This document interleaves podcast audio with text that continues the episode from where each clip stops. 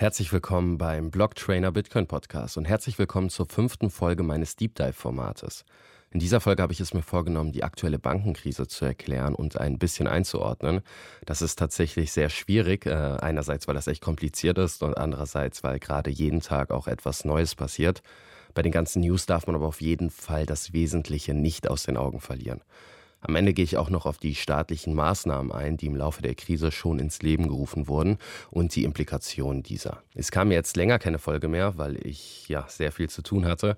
Unter anderem schreibe ich an der Artikelserie zum Thema, wie Bitcoin Kriege verhindern kann und die benötigt sehr viel Recherchearbeit. Teil 1 ist auch schon veröffentlicht worden. Da solltet ihr unbedingt mal reinschauen, ist natürlich in den Show Notes verlinkt. Okay, dann also zur aktuellen Bankenkrise. Der Auslöser liegt primär in den so drastischen Zinsanhebungen der US-Zentralbank Federal Reserve, die wir in diesem Ausmaß noch nie erlebt haben, zumindest prozentual gesehen. Absolut betrachtet waren es auch die stärksten Zinsanhebungen seit den 1970er Jahren. Grund für das ganze Debakel ist insbesondere auch die lockere Geldpolitik der Jahre zuvor. Darauf komme ich aber im Laufe der Erklärung immer wieder zurück.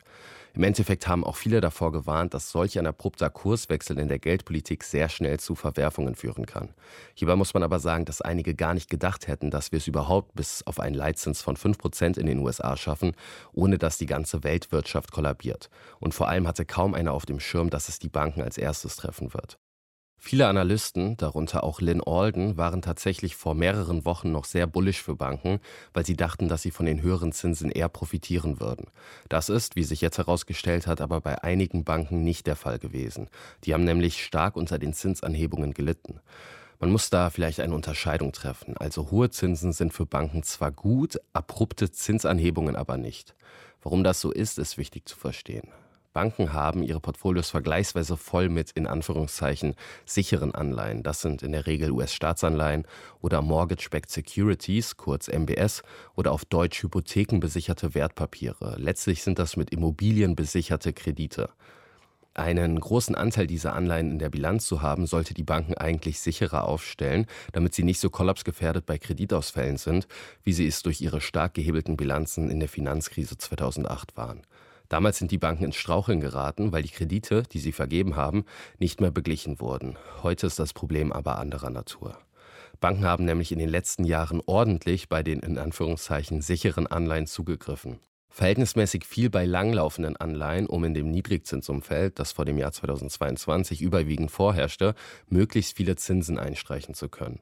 Im Normalfall weisen langlaufende Anleihen nämlich einen höheren Zins aus als kurzlaufende.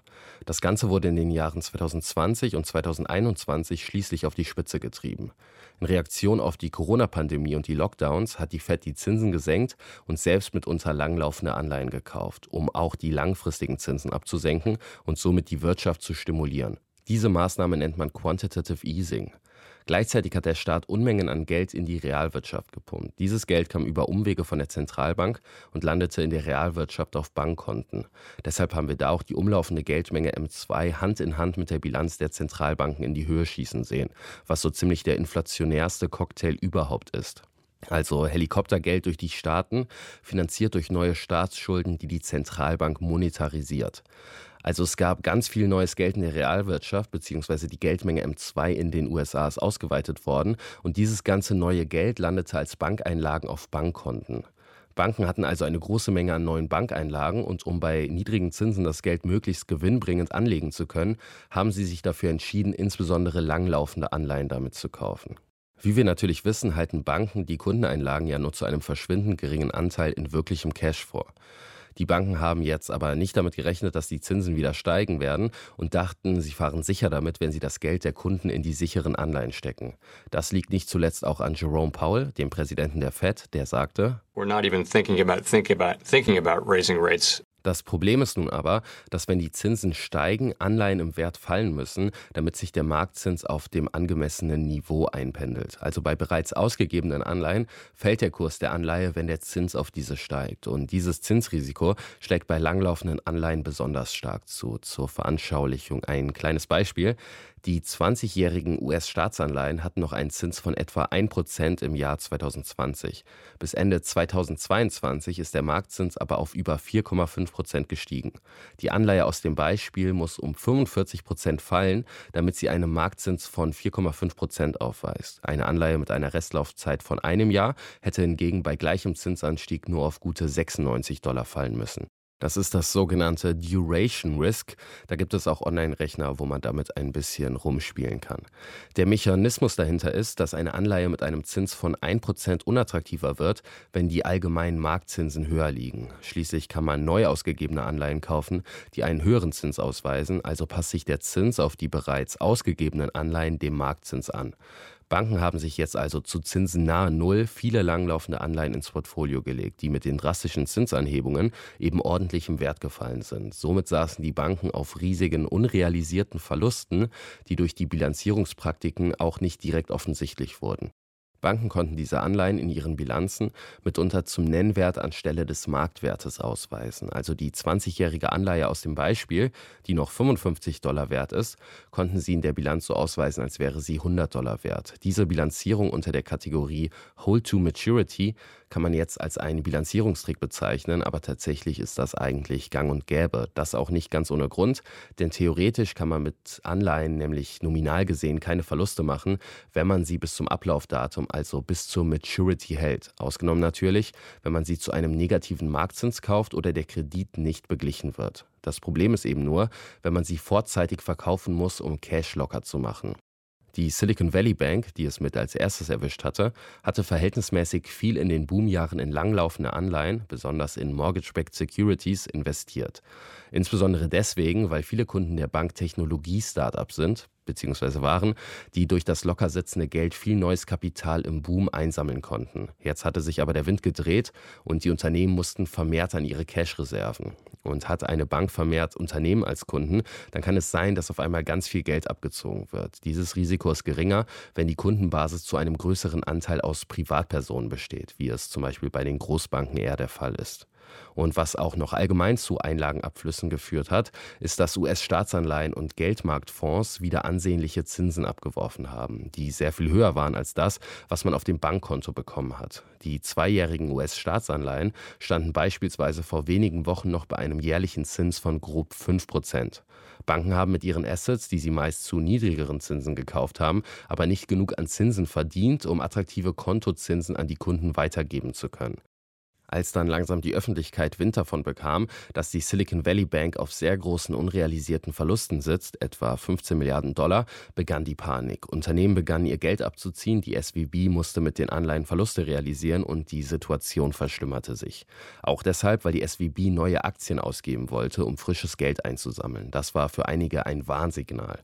Und weil halt viele Technologieunternehmen oder auch Risikokapitalgeber die Kunden waren, die eng vernetzt sind, verbreitete sich die Panik schnell. Zum Beispiel riet auch der Fonds des Risikokapitalgebers Peter Thiel seinen Kunden dazu, ihr Geld bei der SVB abzuziehen. Verstärkend bei der Verbreitung der Panik wirkte auch Social Media sowie die technischen Möglichkeiten, das Geld direkt wegzutransferieren. Das ist ja heutzutage auch bei Banken mit ein paar Klicks auf dem Handy erledigt. An nur einem Tag haben also die Kunden der SVB versucht, über 40 Milliarden Dollar abzuziehen abzuziehen.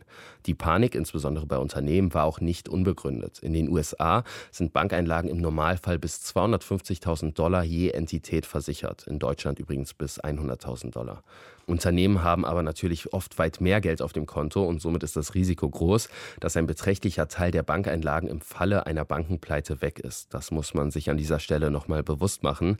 Das Geld, das man auf dem Konto hat, ist letztlich ein Kredit, den man der Bank gewährt. Und da Banken nicht damit rechnen, dass alle Kunden gleichzeitig an ihr Geld wollen, setzen sie das Geld der Kunden ein, um damit Rendite zu erwirtschaften. Zwar meist mit sicheren US-Staatsanleihen, die aber eben aufgrund des Zinsrisikos nicht davor geschützt sind, stark im Kurs zu fallen. Man investiert quasi in gehebelte Anleihefonds, wenn man Geld auf dem Konto hat. Durch solche Geschäftspraktiken können Banken ihre Dienstleistungen dann in aller Regel, wenn alles gut geht, billiger anbieten als Banken, die die Einlagen der Kunden eins zu eins in Cash vorhalten. Tatsächlich sind Vollreservebanken auch gar nicht wirklich gewollt.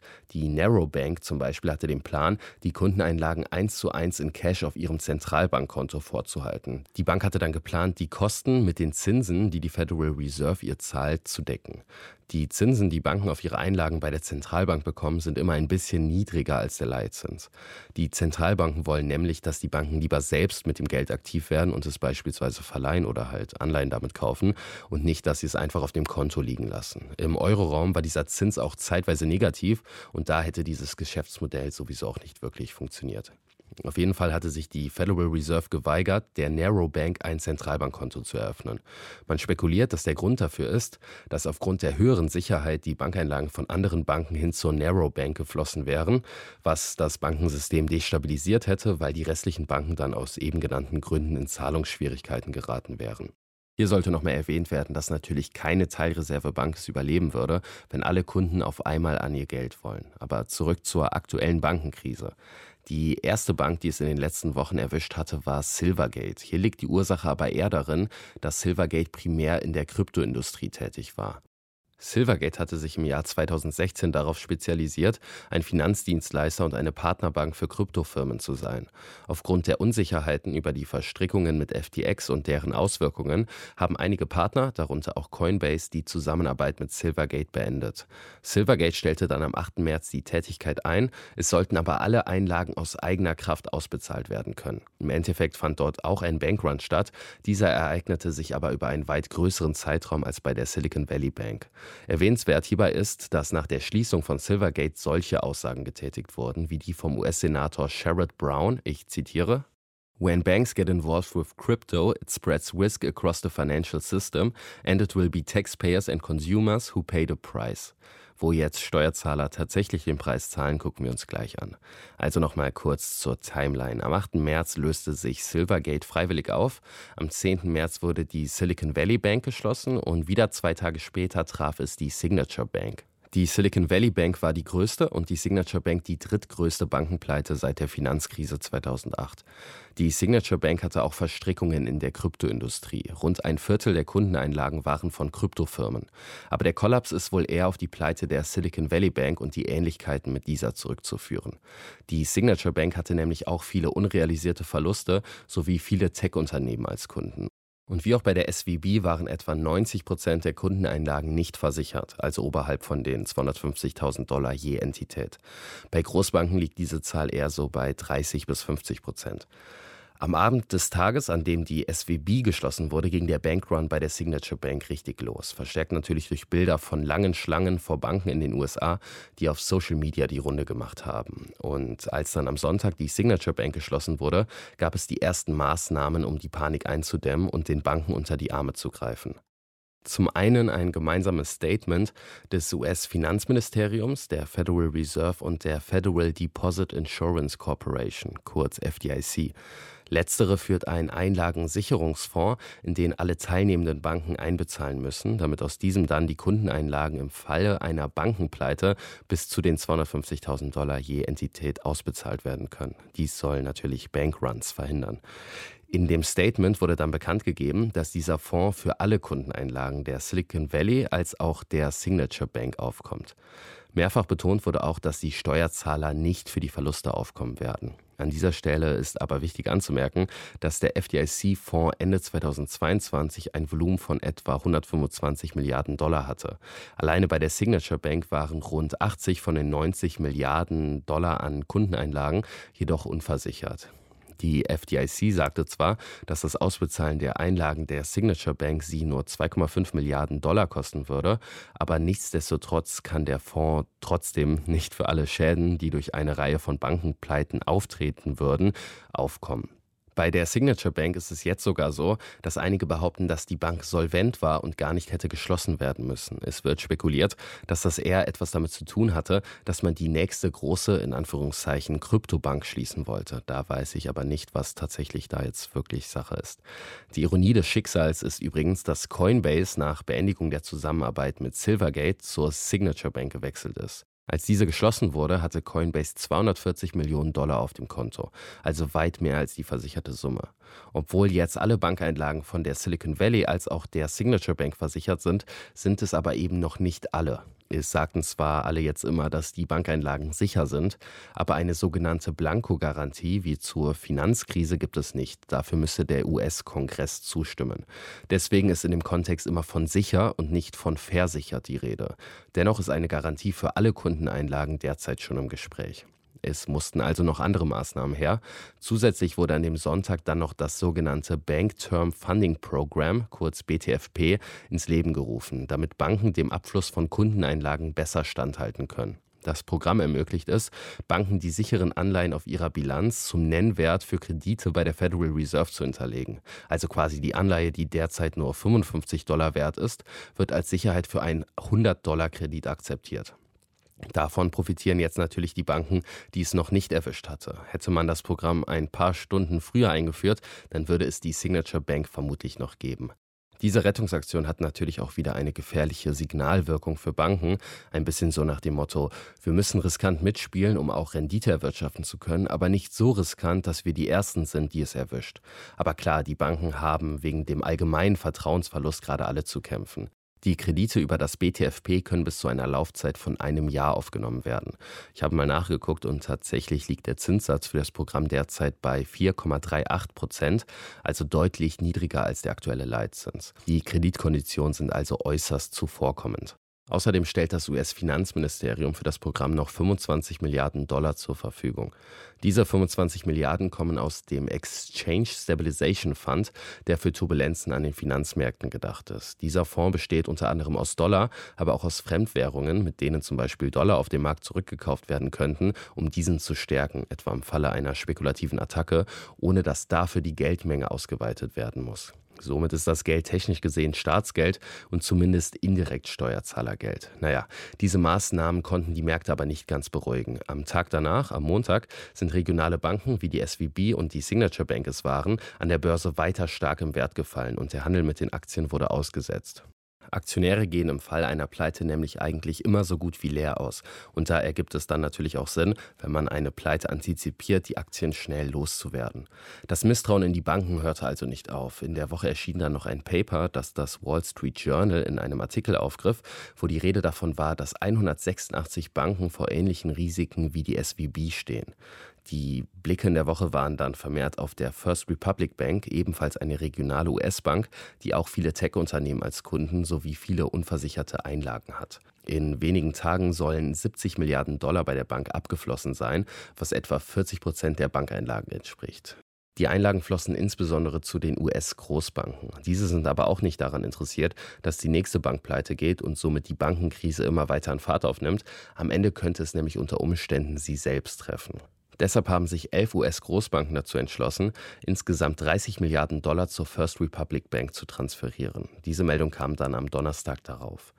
Die Maßnahme soll zwar das Vertrauen der Großbanken in das Bankensystem zum Ausdruck bringen, aber die Aktie der First Republic Bank ist seither weiter im Wert gefallen, um zusätzliche 60 Prozent in etwa. Da bleibt spannend abzuwarten, was passiert. Es sieht aber alles danach aus, als wäre sie die nächste Bank, die geschlossen wird. Auch die Credit Suisse stand in der vorletzten Woche im Mittelpunkt.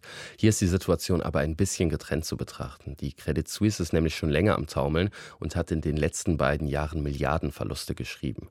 Auch sie war schließlich von vermehrten Einlageabflüssen betroffen und als der Großaktionär, die Saudi National Bank, zum Besten gab, dass sie der Bank kein weiteres Kapital mehr zur Verfügung stellen kann, war die Sorge groß. Dabei ging es aber vielmehr um regulatorische Angelegenheiten, weil der Saudi National Bank dann mehr als 10 Prozent an der Credit Suisse gehört hätte.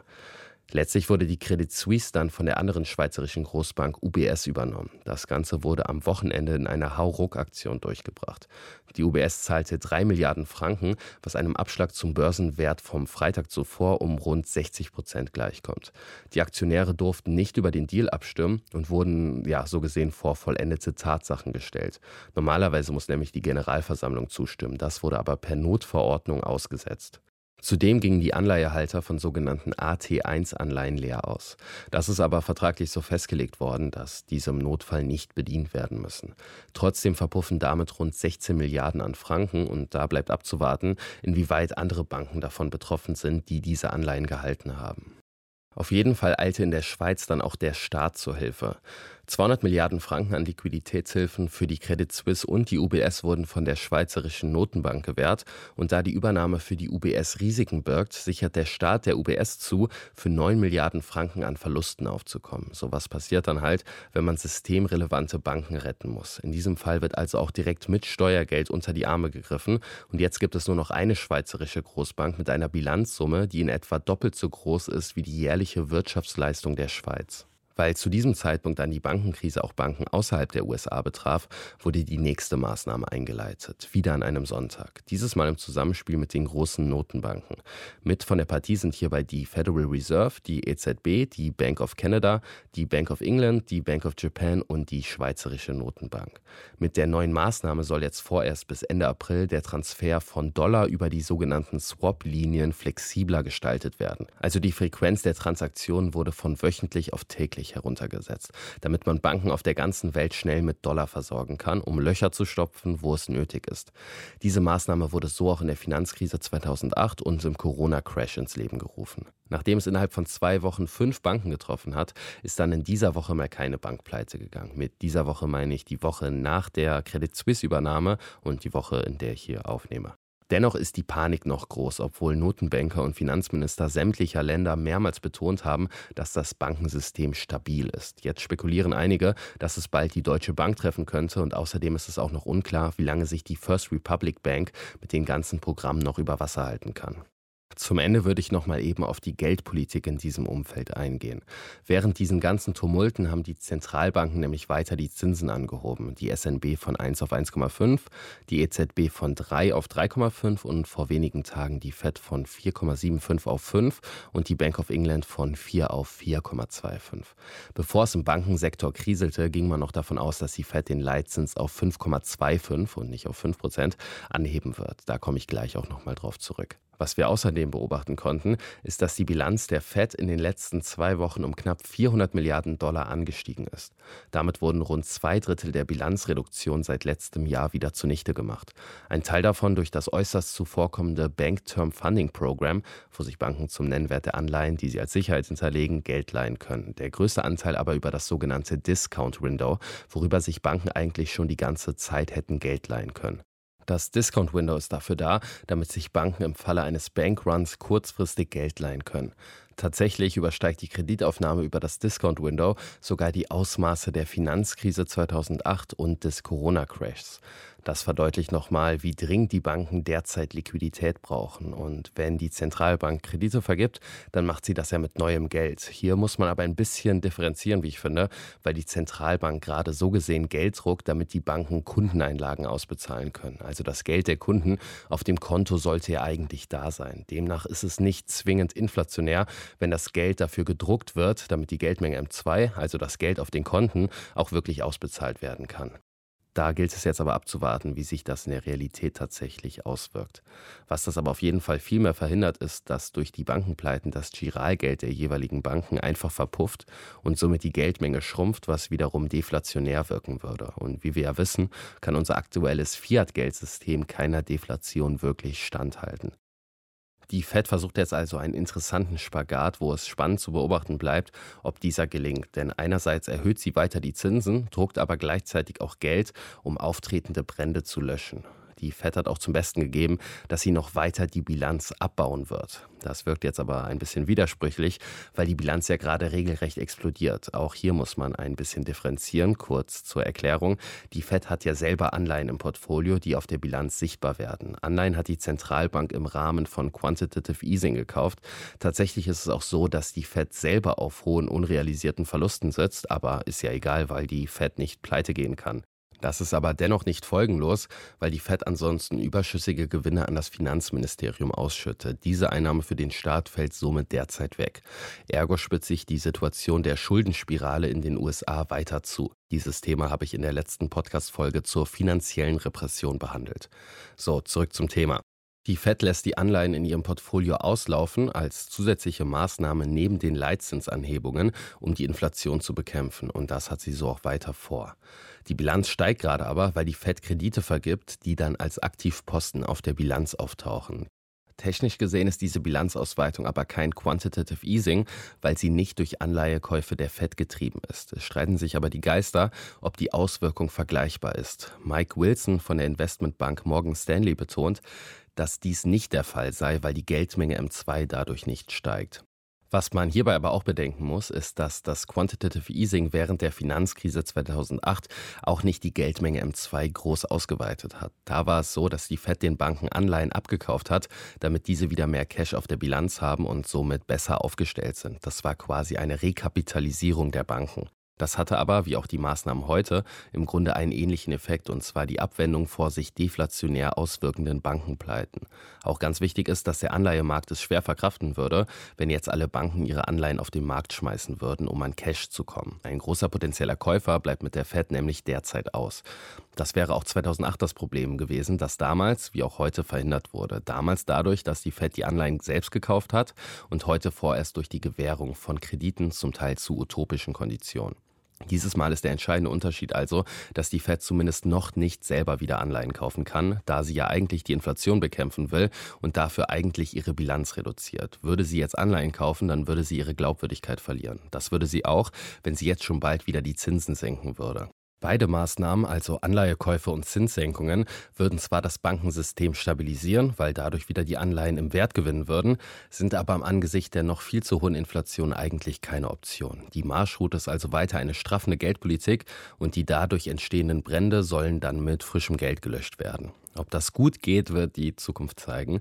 Das ist tatsächlich auch ähnlich zu dem, was sich im September letzten Jahres in Großbritannien abgespielt hatte. Da saßen die Pensionsfonds ebenfalls auf vielen langlaufenden Staatsanleihen. Tatsächlich haben sie diese sogar gehebelt, um mehr Rendite erwirtschaften zu können, also Anleihen als Sicherheit für Kredite hinterlegt, mit denen dann noch mehr Anleihen gekauft wurden. Da die Anleihen halt stark an Wert verloren haben, waren die Pensionsfonds gefährdet, liquidiert zu werden. Dann hat die Bank of England vorübergehend wieder selbst langlaufende Anleihen gekauft, die Zinsen aber trotzdem oben gehalten. Auch wenn das, was wir gerade in den USA erleben, technisch gesehen kein Quantitative Easing ist, erleben wir auf jeden Fall aber schon Bailouts. Das kann man auf jeden Fall so sagen, denn Bailouts sind per Definition nämlich Geldspritzen für Unternehmen oder Organisationen, die ohne diese kollabieren würden. Und ja, Kredite sind laut der Definition auch Geldspritzen. Die Federal Reserve rudert dennoch schon ein bisschen mit den Zinsanhebungen zurück. Der Grund dafür ist, dass durch die aktuelle Bankenkrise die Banken vermutlich weniger Kredite vergeben werden. Die eigene finanzielle Situation von Banken spielt bei der Kreditvergabe nämlich eine große Rolle. Und sollte die Kreditvergabe durch Banken jetzt stark zurückgehen, dann lässt das die Geldmenge M2 sowie die Inflation vermutlich weiter zurücklaufen. Wie sich die Geldmenge M2 in den USA im Laufe der Bankenkrise entwickelt hat, erfahren wir erst Ende des Monats. Im Gegensatz zur Bilanz der Fed wird diese nämlich nur monatlich und nicht wöchentlich geupdatet. Tatsächlich fallen mit den Pleiten der Regionalbanken auch wichtige Kreditgeber für gewerbliche Immobilien weg. Auf die Immobilienbranche könnte die Krise also auch noch überschwappen. Das wird also alles jetzt extrem spannend zu beobachten sein, vor allem eben, ob eine straffe Geldpolitik bei gleichzeitiger Bilanzausweitung funktionieren kann. Ich wage da keine Prognose, aber sollte das alles noch zu einer größeren Krise inklusive Vertrauensverlust in die Zentralbanken führen, dann halte ich einen sechs- bis siebenstelligen Bitcoin-Preis in der nächsten Zeit nicht für ausgeschlossen abgeschlossen. Das ist natürlich keine Anlageberatung an dieser Stelle. Bitcoin hat ja jetzt auch schon ordentlich profitiert. Das liegt vermutlich daran, dass viele ein baldiges Ende der straffen Geldpolitik sehen. Bitcoin ist auch Ende 2021 eingebrochen, als Zinssteigerungen langsam absehbar wurden. Viele haben deshalb auch behauptet, dass wenn die Kehrtwende in der Geldpolitik absehbar wird, Bitcoin als erstes reagieren wird. Naheliegend ist zudem, dass Bitcoin profitiert, weil die Menschen jetzt nochmal daran erinnert werden, dass das Geld auf dem Konto nicht wirklich ihr Geld ist. Vor allem für Unternehmen könnte es auch eine Überlegung wert sein, einen Teil des Cashs in Bitcoin zu halten. So kann man nämlich immer an einen Teil des Geldes, egal ob die Banken gerade Probleme haben oder nicht. Das kann unter Umständen sehr wichtig sein, weil Unternehmen ja viele Zahlungsverpflichtungen haben und etwa Gehälter bezahlen müssen. Und kommen sie zumindest zeitweise nicht an ihr Geld, dann kann das auch für Unternehmen ein Pleiterisiko darstellen. Caitlin Long, CEO der Custodia Bank, einer Vollreservebank, die ebenfalls von der Fed geblockt wurde, hat zu dem ganzen Thema auch eine schöne Analogie gebracht. Sie sagte, dass das Geld auf dem Bankkonto zu haben so ist, wie wenn man sein Auto in einer Tiefgarage parkt, das Auto dann für die Zeit, in der man weg ist, weiterverliehen wird und wenn dann das Auto zu Schrott gefahren wird, unter Umständen nicht dafür aufgekommen wird. Und das alles ohne, dass sich die Leute dessen bewusst sind. Eine wirkliche Sicherheit kann dir da im Grunde nur Bitcoin in Selbstverwahrung geben. Am besten natürlich mit der Bitbox 02 von Shift Crypto, mit der ihr ein wirklich sicheres Schweizer Bankkonto zu Hause haben könnt. Den Link findet ihr in den Shownotes und damit unterstützt ihr natürlich auch hier unsere Arbeit. Was auf jeden Fall ein bisschen komisch an der ganzen Bankenkrise ist, ist, dass man das theoretisch hätte absehen können. Im November letzten Jahres hat die FDIC schon verkündet, dass sie sich Sorgen wegen den unrealisierten Verlusten in den Bankenbilanzen macht. Und auch die Federal Reserve hat in den FOMC Minutes zu Beginn des Jahres von unrealisierten Verlusten gesprochen. Die Quellen dafür hat Balaji, der wettet, dass Bitcoin in weniger als drei Monaten bei einer Million Dollar steht, sehr schön auch auf Twitter zusammengeführt. An dieser Stelle kann ich auch ein bisschen verstehen, dass einige hier Kalkül unterstellen, denn tatsächlich stehen die Banken einer digitalen Zentralbankwährung schon irgendwie im Weg, da wir dann alle unser Konto direkt bei der Zentralbank haben könnten. Jede Regionalbank weniger ist somit begrüßenswert, wenn dies das Ziel ist. Aus der Sicht eines freiheitsliebenden Menschen, der kein Freund von Planwirtschaft ist, ist das natürlich eine Dystopie. Neben den ganzen Problemen in puncto Privatsphäre wäre es natürlich auch fatal, wenn eine staatliche Institution alleine entscheiden kann, wer zu welchen Konditionen Kredite bekommt. Interessant ist auf jeden Fall, dass inmitten dieser Krise am 15. März die Meldung kam, dass die Fed jetzt ihren Fed Now Service launchen wird. Dieser Service soll Zahlungen rund um die Uhr 365 Tage im Jahr ermöglichen und künftig noch weiter ausgebaut werden. Einige sehen dies als eine Vorstufe zur Infrastruktur für eine digitale Zentralbankwährung, aber die Transaktionen laufen da tatsächlich noch über die Banken. Wie auch immer, ich glaube echt, dass wir in solchen Zeiten besonders froh sein können, dass es Bitcoin gibt. Mit Bitcoin kann nicht an der Geldbasis rummanipuliert werden, um Entitäten zu helfen, die sich verkalkuliert haben. So lief es tatsächlich auch in der Free Banking Era in den USA, die mit dem Civil War ihr Ende fand. Dazu kommt was im zweiten Artikel der Kriegsserie. Da könnt ihr gespannt sein. Gold und Silber waren auf jeden Fall zu der Zeit das Geld und Banken haben eigene Zertifikate ausgegeben. Also es gab quasi unterschiedliche Dollarscheine je Bank.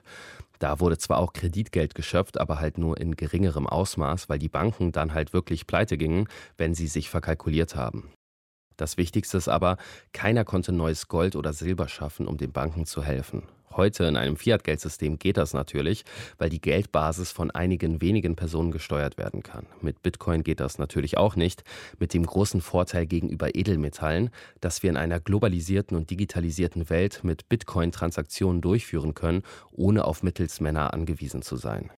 Dabei belasse ich es mal mit der heutigen Folge. Ich hoffe, es hat euch gefallen und ich hoffe auch, dass jetzt an diesem Wochenende sich nicht noch die Ereignisse überschlagen, sodass diese Folge direkt wieder veraltet ist. Für euch noch zur Info, ich nehme die Folge am Samstag, den 25. März auf. Vielen Dank fürs Zuhören und bis zum nächsten Mal.